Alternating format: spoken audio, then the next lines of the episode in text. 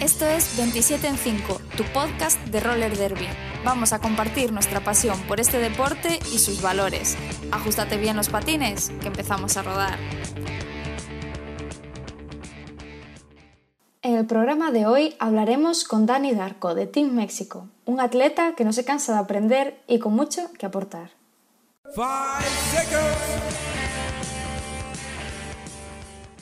Hola. ¿cómo están? Hola. Muy bien. Bienvenido. Muchas gracias. ¿Qué tal por Portland? Ah, todo bien. Por fin salió el sol porque había estado lloviendo un poco.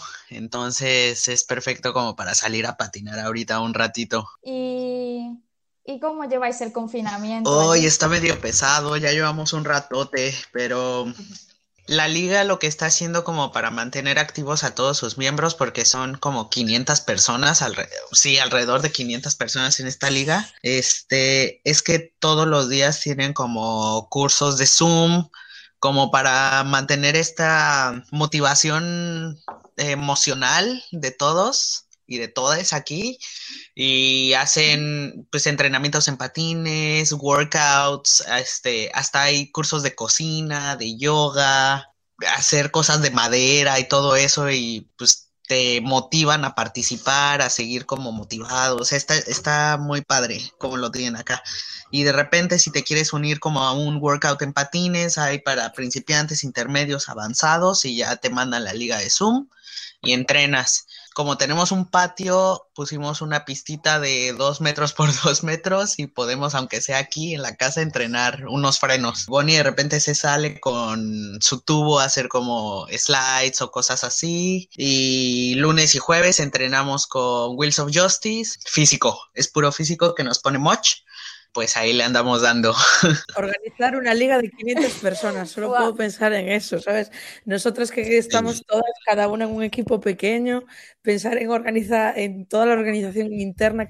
Es bastante. tremendo, o sea, yo de venir de México ya estuve en distintas ligas con varios integrantes y el año pasado casi no estuve activo, estuve patinando con dos de mis compañeras e íbamos a Juárez a entrenar una vez cada dos meses y pasarme a la liga más grande del mundo. Cuando llegué aquí era como, dije, que- o sea, conocen a todas las personas y me decían mis amigos de acá, no, la verdad hay gente que no conozco en la liga que nunca había visto o que nunca le he hablado.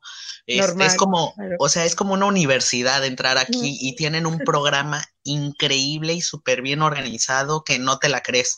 O sea, llegas, te dan tu curso introductorio y lo tienes que pasar y de ahí pasas a otro nivel y te dan verde ya para poder entrar a los scrimmages. Tienen entrenamientos de lunes a domingo desde como las 3 de la tarde hasta las 10, 11 de la noche. Cada quien tiene su horario definido en un calendario. Tienen partidos unos 4 o 6 al mes con entradas sold out. O sea, Wow. están buscando otro venue justamente porque no hay espacio suficiente para tanta gente. Los juniors acaparan muchísimo. O sea, está increíble esta organización y pues obviamente manejan la liga mu- mucha gente que no patina que solo lo hace como por amor al derby, porque pues les encanta esta organización que tienen y así, o sea, a mí me, me voló la tapa del cerebro. Sí, ver. yo justo te iba a decir, a mí me acaba de volar la cabeza, ¿sabes? Con todo lo que nos acabas de contar de, de la liga. Sí, sí, literalmente me ha hecho boom, ¿sabes? Ahora. Sí, es tremendo. Y ahora pues más admiración a un travel team de 30 personas, este, venir clasificando de 300, ¿sabes? De 400, de todos los filtros que hay. Es muy competitivo y me gusta mucho eso. Wow, pues después de esta introducción, vamos a allá con, con Claro la que sí. entrevista. ¿Qué te parece? Queríamos preguntarte eh, un poco sobre la situación del roller derby en México. Eh, si tenéis alguna asociación, cómo son las competiciones, partidos, equipos. Em, bueno, en México tenemos lo que es la MRD, que es la WFTDA, pero mexicana, que de hecho va muy de la mano con todas las reglas de la WFTDA y la organización y tienen como updates para, para hacer lo mismo que se hace a nivel internacional. Este, ahí se regulan los equipos y partidos y torneos a nivel nacional y trabajan siempre para la que para que la competitividad siempre esté como al máximo. Hay muchísimas ligas en México y sobre todo equipos independientes y tenemos decenas de torneos. Creo que siempre surge uno nuevo cada año. En agosto organizamos normalmente playoffs que se dividen en dos regiones. Este, estas regiones son iguales de importantes, pero es para que más equipos participen, porque en cada una hay hasta seis e, equipos o ligas y de ahí califican los tres primeros lugares de cada región para competir en el nacional en noviembre. Creo que hay alrededor de 30 ligas en todo México. ¿Cómo, cómo te definirías como jugador? Em, soy una persona sumamente competitiva. No me gusta perder. me gusta siempre, siempre estar aprendiendo y progresando y pues levantar a las personas que están a mi alrededor para siempre estar destacando e innovando en el juego creo que esa era una razón que me motivaba mucho a viajar y a RollerCon y a conocer cómo entrenaban otras ligas y otros equipos. Creo que las ligas que me conocieron fuera de México, que son como de Brasil, de Argentina, de Estados Unidos, muchos jugadores me les acercaba a preguntarles cómo es la organización en su liga, cómo coachean, qué entrenamientos hacen y todo para yo llevarlo a mi liga y poderles enseñar eso y pues siempre estar en el top de México y que nos reconocían a nivel internacional. Y pues la verdad también esto lo, lo, conocí de un coach que tuve hace tiempo y me gusta pensar que soy un jugador multidimensional, porque desde que encontré el derby me encantó mucho la idea de que es un deporte que siempre está evolucionando y como jugadores no podemos estancarnos en un solo estilo y eso nos hace jugadores unidimensionales y fáciles de leer. Entonces es muy fácil que otros equipos te ganen o te puedan retener de cierta manera si no tienes algo nuevo que aportar cada, cada temporada. Me gusta mucho también bloquear agresivamente y pasivamente, dependiendo de contra qué equipo me enfrente o contra qué jugadores, porque obviamente yo no tengo la fuerza que tienen muchos jammers para poder retenerlos. Hay otros bloqueadores que creen que soy un jugador muy agresivo y me tratan de bloquear y pegar todo el tiempo cuando también puedo cambiar a, a, una pasividad y poder retener más a los jammers con mi barrera. Me gusta mucho el juego inteligente y es algo que siempre le he repetido a todos mis compañeros que debemos de jugar rápido, fuerte, pero sobre todo inteligentemente. Pues últimamente aquí en los scrimmages de Portland he estado tratando de llamear y pues seguimos vivos. eh, del 1 al 10, eh, ¿cómo de importante es el entrenamiento off-skate para ti? Yo creo que 11.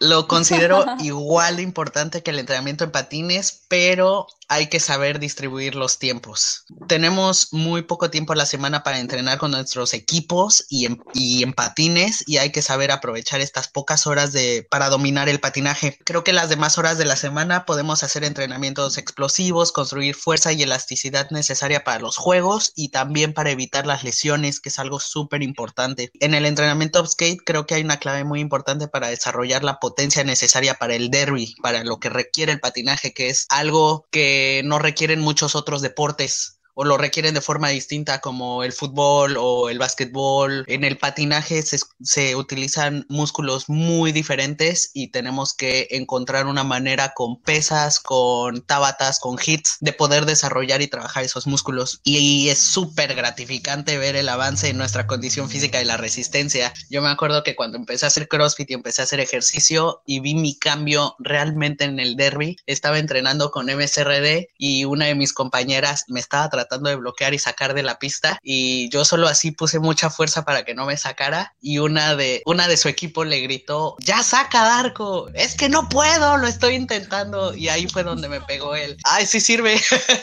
sí sirven todos estos entrenamientos y sí sirvió darme en la madre en, en, las piernas tanto tiempo para que no me pudiera sacar. No sé, se siente muy padre. Eh, ahora me gustaría eh, saber ¿qué consejos darías ah, para mini blockers? Yo me considero mini blocker, la verdad. Que sean felices con su cuerpo y lo aprovechen. Todos los cuerpos tienen una ventaja en la pista y deben de saber que pueden ser más ágiles o pueden escabullirse rápidamente de blockers grandes o hasta de jammers grandes, les puede sacar la vuelta explosivamente para reciclar en el pack y siempre estar adelante, siempre estar un paso más arriba que, que cualquier otro jugador. En México creo que la mayoría tenemos ese tamaño mini y es algo que tenemos como los latinoamericanos porque también creo que en Argentina sufrimos de la misma condición. algo que hablé mucho con Maki de Argentina una vez que nos vimos fue que está muy padre el hecho de, de tener nuestro tamaño porque nos ayuda a desarrollar un distinto tipo de juego. Los equipos gringos se agarran mucho de los hombros y desde ahí entre tres personas acaparan toda la pista y nosotros nos tenemos que agarrar más de las manos o tenemos que encontrar otra manera para entre cuatro poder casi acaparar la pista. Este tipo de juego que empezamos a, a desarrollar nosotros, que nos diferenciaba mucho, lo noté más en el Mundial en Manchester porque ya jugando a nivel internacional con equipos como Inglaterra, como Nueva Zelanda, en Dallas contra Finlandia, nos dimos cuenta de lo rápidos que podíamos ser contra semejantes jugadoras que nos doblaban la estatura. En un juego de Texas o de Seattle, no me acuerdo en cuál, pero nos apodaron al Team México Little Ninjas y me encantó ese nombre. Deberían de poder encontrar todas las ventajas que, que, se tienen al ser pequeño, ¿no? Y siempre trabajar con lo que tienes, aprender a amar tu cuerpo, trabajarlo para siempre ser mejor. ¿Cómo fue el momento estelar de, de recibir la carta de Nueva Zelanda? Estuvo muy hermoso. Que... Eh, a nosotros nos dieron la noticia un día antes de que íbamos a jugar contra Nueva Zelanda. y estábamos que no podíamos dormir de la emoción en el hotel. O sea, me acuerdo que en nuestro cuarto estábamos de qué vamos a hacer, no manches, están bien fuertes y son increíbles y todo. Y también nos, nos avisaron con anticipación que iba a haber como una sorpresa, ¿no? Antes del, del partido estar parados enfrente de jugadores tan increíbles, tan inspiradores, tan orgullosos de sus raíces, fue un homenaje así súper bonito, intimidante, motivador, o sea, creo que empezamos ese partido contra Nueva Zelanda felices y orgullosos y divirtiéndonos, creo que ha sido el mejor partido que he tenido en mi vida me la pasé súper bien, aprendí mucho, aprendí durante el juego, tratando de, de, idear una manera en cómo bloquear a Trample, ¿no? En cómo quitarme de encima a estas jugadoras tan... O sea, teníamos que encontrar una manera y teníamos que cambiar nuestro juego en el momento. Nueva Zelanda abrió con su jaca y en lugar de, de, tener miedo, en lugar de, ya sabes que creo que cualquiera ha tenido ese partido donde dice, ya quiero que esto acabe, ya quiero que acabe esta masacre, ya me quiero ir a mi casa a llorar. No lo tuvimos para nada.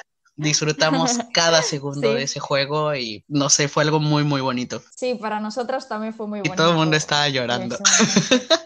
Desde tu punto de vista, ¿hay diferencia entre la práctica de otros deportes con el roller derby para con las personas trans? Sí, creo que gracias a la WFTDA y a la lucha de varios jugadores en el deporte, es uno de los deportes más, más incluyentes con las personas de género no conforme. Aunque hay unas excepciones, como en cualquier aspecto de la vida y va a haber en todos lados, creo que es la comunidad, la comunidad del derby recibe muy bien a las personas trans y no binarias para poder jugar, participar, apoyar en todos los partidos en todo el mundo. Y pues al venirme a jugar a Portland es donde más aceptado y respetado me he sentido en la vida.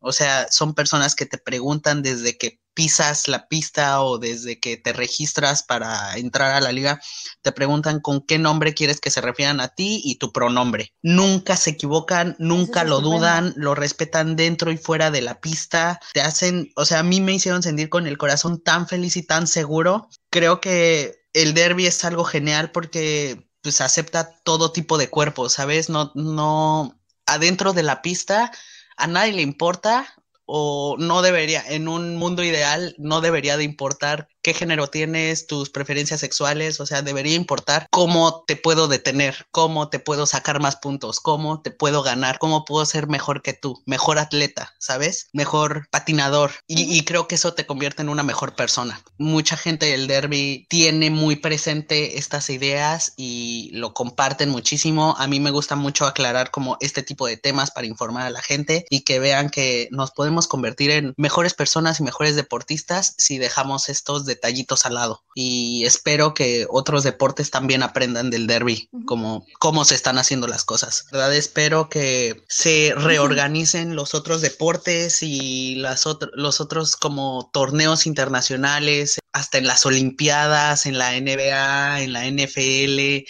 que en todos lados se repiense esta manera en la que el cuerpo puede cambiar y que hay más géneros y se deben de incluir en todos los deportes y creo que eso va a hacer que nuestra competencia como seres humanos sea más fuerte y nos lleve más lejos. Eh, ¿Por qué decides jugar en la WTDA y no en la MRDA. Me han hecho mucho esta posibilidad. Ajá, me han hecho mucho esta pregunta. algo llamativo. Eh, gente que apenas sabe el derby y gente que ya lleva muchos años eh, me han invitado a jugar a equipos de MRDA, pero creo que el error más grande que seguimos teniendo es el pensamiento binario, que el hecho de que solo existen hombres y mujeres y por consecuencia solo dos categorías en los deportes y debemos abrir a nuestra mente a que existen más géneros aceptados ya por la Organización Mundial de la Salud y que esa gama debe entrar en cualquier categoría en la que se sienta cómodo. Debemos de seguir defendiendo nuestro derecho a jugar en los espacios donde estamos seguros y felices. Y algo que alguna vez dijo OMG y que es un jugador que admiro muchísimo, es que no se debe de cuestionar a una persona trans del por qué está en ese espacio. Esa persona ya se ha cuestionado demasiado en su vida para llegar ahí y tener sus razones. Y creo que hay que respetarlas y más bien motivar a esa persona a seguir ahí y seguir con su lucha y con su avance, a estar juzgando y cuestionando del por qué sus decisiones. Debemos de aceptar con amor a cualquier persona sin importar su género, su preferencia sexual en cualquier deporte, pues como lo decía anteriormente, más bien enfocarnos en cómo ser mejor que esas deportistas, ¿sabes? Porque siempre es como una competencia en cualquier deporte, el ser mejor que tu compañero, ser mejor que tu enemigo, entre comillas. Yo me decidí a jugar en la WFTDA porque se ha construido ahí un espacio seguro para las personas de género no conforme y es donde he encontrado que la mayoría de las personas cisgénero me aceptan como soy, que soy solo un atleta de patinaje que busca jugar, aprender, enseñar y pues compartir en la pista con cualquier persona. Y en la MRD hasta ahorita no he encontrado eso, por lo menos en México no. No es para mí un espacio seguro ni físico ni psicológicamente y no me siento parte de esa comunidad. Nosotras sabemos que esta es una información que es necesaria aportar. Además, creo que hay como muchos jugadores, jugadoras, jugaderes que no, no quieren salir del closet en sus propios equipos o no se animan o no saben cómo jugar en la rama en la que preferirían jugar porque tienen miedo, tienen miedo a ser juzgados, tienen miedo a que no se les reciba bien. Me gusta que estos espacios den como la motivación para ellos y que puedan salir y hacer lo suyo. Bueno, pues ya vamos terminando con, esta entrevista. Eh, ¿Cómo te definirías en las after parties? Ya sabemos que a través de redes sociales eres un gran fan de Bad Bunny, pero queremos saber. Creo que cualquier persona que me ha visto en, en, afters este, sabe perfectamente cómo soy. Me encanta bailar, me encanta hacer el ridículo. Creo que nací para hacer el ridículo. Soy, me considero una persona muy social y muy outgoing o easygoing en las fiestas y me gusta platicar con personas de todos lados y conocer más gente y creo que es la mejor parte de las competencias y los partidos para mí. Es donde ya te sacaste todo el estrés del partido, toda tu preparación de un año, porque si entreno muy serio y muy duro todo el año para que esa noche me pueda ir a desvelar hasta las 5 de la mañana platicando con mis amigos de todo México, de todo el mundo y hacer un reventón así increíble e irme a la camita feliz. Pues por nosotras nada más, esto sería todo. Si te gustaría pues de verdad muchas gracias, se me hace que tienen un proyecto increíble. Creo que este tipo de espacios pueden informar a muchísima gente que de verdad lo necesita, que necesitan escuchar palabras, sobre todo en este momento como de tanta incertidumbre y y tanto miedo que tenemos, ¿no? De no saber qué, qué, va a pasar, qué va a pasar con nosotros, con nuestro deporte. Esto es algo que puede seguir alimentando de derby que tanto necesitamos y de verdad muchas gracias. Estamos al final de estas 27 vueltas, cuando el culo pesa más y casi te has rendido. Somos ese grito de ánimo que te hace levantar la cabeza y decirte que sí puedes conseguirlo.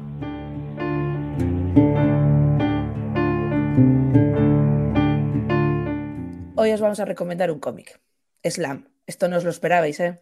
Quizás no somos las primeras que os recomendamos este cómic, pero es que realmente merece la pena. Si eres guionista y aún encima eh, juegas en Los Ángeles Derby Dolls, es bastante factible que acabes escribiendo un cómic sobre Derby. Y esto lo hizo Make You o Pamela Ribón en su vida cotidiana. Todo esto se refleja en el cómic y es que se ve que realmente sabe de qué va esto. La historia es muy sencilla. Son dos Fresies y cómo les cambia la vida en el derby. Se hacen muy colegas, pero acaban jugando en equipos rivales. Y no os digo más porque tenéis que leerlo, si no lo habéis hecho ya.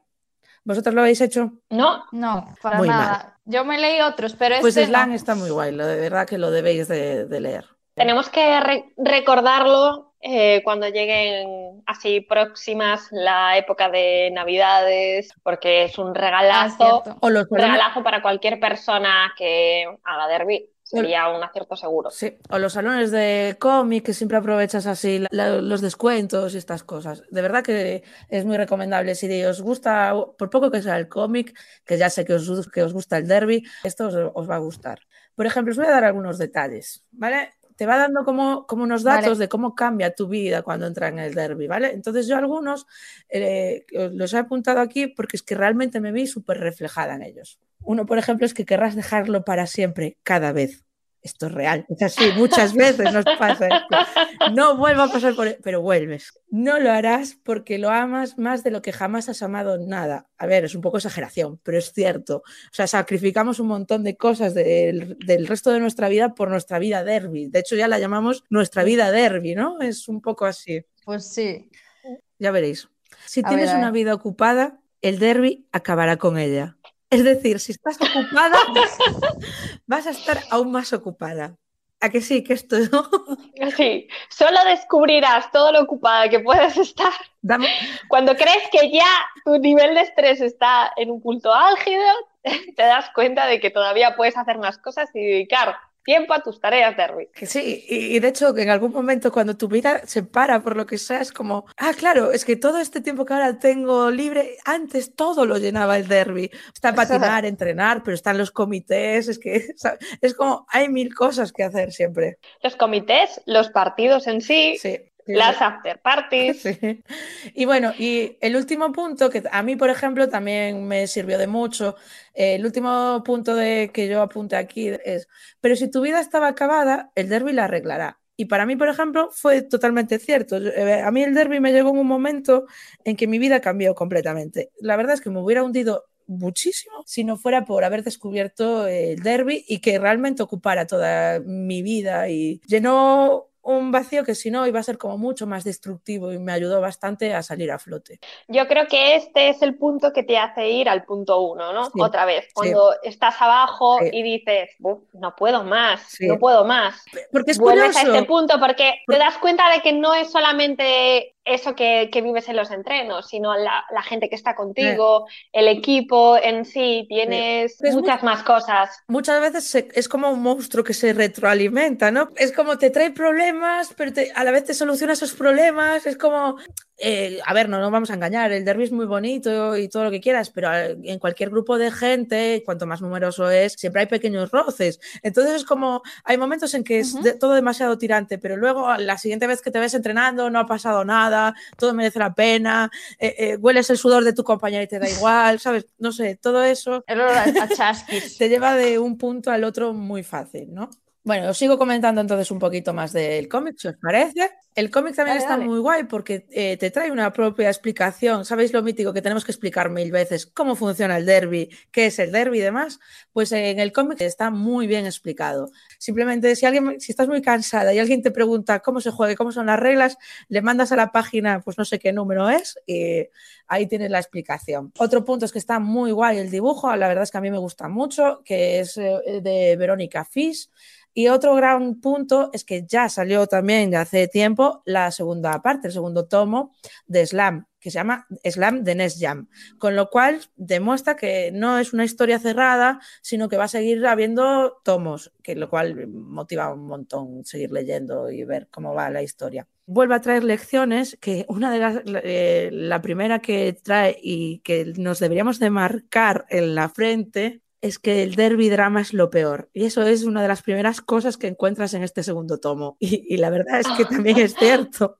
El derby drama existe, es lo peor, pero valdrá la pena siempre. El derby drama es como un dragón que destruye todo. pero siempre, pero siempre puedes vencer a ese dragón. Siempre lo acabas venciendo. Entonces, bueno, sí. Yo creo que es intrínseco en la sociedad, en un grupo de gente. Es derby drama porque es tu equipo de roller derby, pero yo creo que en cualquier equipo de cualquier deporte, diría en cualquier grupo de gente un poco grande, hay drama. Sí. Así, lo, que pasa es que aquí somos. Lo que pasa es que aquí en este deporte somos muy de ponerle nombre a absolutamente todo. Entonces nosotros tenemos nombre, ¿no? Le llamamos derby drama. En otras cosas no, no le ponen nombre específico, ¿no? Ah, y otra cosa que está también muy guay de, este, de esta segunda parte de Next Jam es que hay un par de páginas dedicadas a agradecer a todas esas heroínas silenciosas del derby, ya sean voluntarias, oficiales, afición, fotógrafas y lo mejor, y a todo el que convive con una jugadora derby. Esos que siempre nos están esperando con paciencia. Pobres.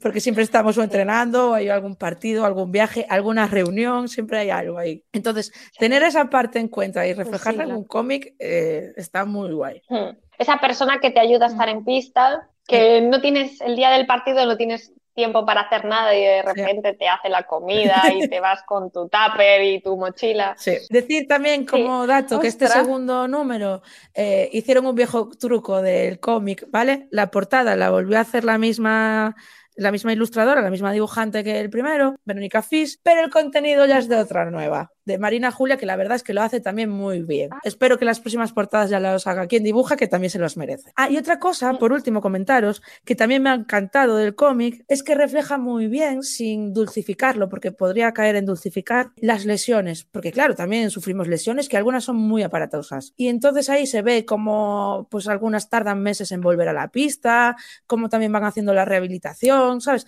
No es rollo nos caemos, nos hemos destrozado un hombro y al día siguiente ya podemos jugar. No, no lo dulcifica lo forma parte también del derby y en el cómic lo integran como, como realmente es. Pues eso es muy importante, la verdad. Y, sí, y siempre es como rollo que, y se ve como eso, como están en la rehabilitación para intentar volver más fuertes a la pista, ¿sabes? Creo que eso pues lo refleja muy bien y es algo real, es algo que nos ha pasado y que sí que es cierto, que siempre que tenemos alguna lesión, por pequeña que sea, pues intentamos reforzarnos para que no volver a caer en la misma lesión y recuperarnos y volver pronto a la pista. La canción que os traemos es un homenaje a Gotham Girls Roller Derby, de la mano de Ultra Playback, que reivindican el derecho a bailar mal y rimar chorradas.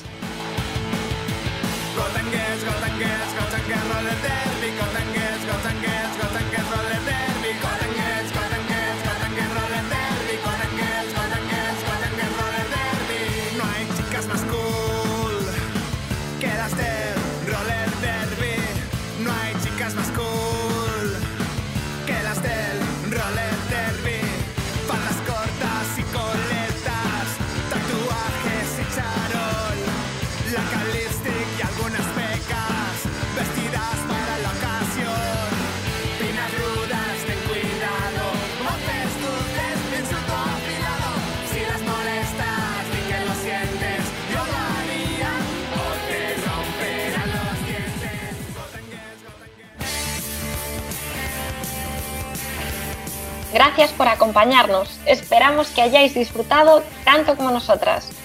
Sigue la actualidad Derby en nuestro Instagram, podcast 27 en 5. Recordad estirar bien antes de la ducha. Nos vemos muy pronto aquí, en 27 en 5.